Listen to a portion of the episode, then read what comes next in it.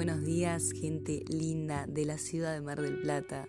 Hoy, 25 de febrero, siendo las 8 y media exactamente de la mañana, con una temperatura de 17 grados en la ciudad, damos inicio a este segmento de poesía.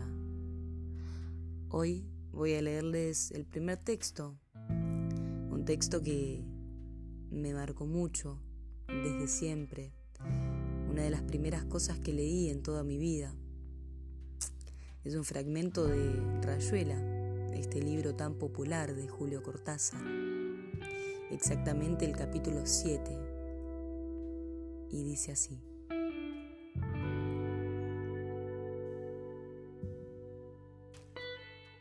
Toco tu boca, con un dedo toco el borde de tu boca, voy dibujándola como si saliera de mi mano como si por primera vez tu boca se entreabriera y me basta cerrar los ojos para deshacerlo todo y recomenzar.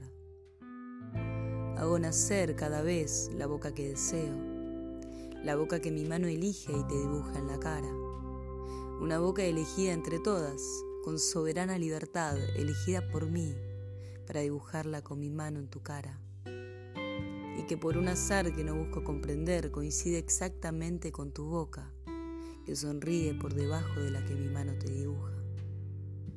Me mirás, de cerca me mirás, cada vez más de cerca y entonces jugamos al cíclope. Nos miramos cada vez más de cerca y los ojos se agrandan. Se acercan entre sí, se superponen y los cíclopes se miran. Respirando confundidos, las bocas se encuentran y luchan tibiamente, mordiéndose los labios, apoyando apenas la lengua en los dientes, jugando en sus recintos donde el aire pesado va y viene, con un perfume viejo y un silencio. Entonces mis manos buscan hundirse en tu pelo, acariciar lentamente la profundidad de tu pelo, mientras nos besamos como si tuviéramos la boca llena de flores o de peces, de movimientos vivos, de fragancia oscura. Y si nos mordemos el dolor es dulce, y si nos ahogamos en un breve y terrible absorber simultáneo del aliento, esa instantánea muerte es bella. Y hay una sola saliva y un solo sabor a fruta madura. Y yo te siento temblar contra mí como una luna en el agua.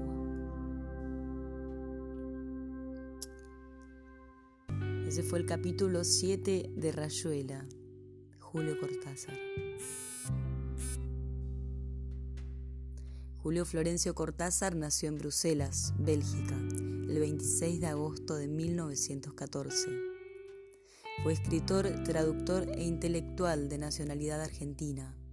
Solicitó y le fue concedida la nacionalidad francesa en 1981, renunciando a la de su origen en protesta por la política del gobierno argentino. Además de su narrativa y su obra poética, fue un excelente traductor se le relaciona con el realismo mágico e incluso con el surrealismo. Julio Cortázar murió en París, Francia, el 12 de febrero de 1984.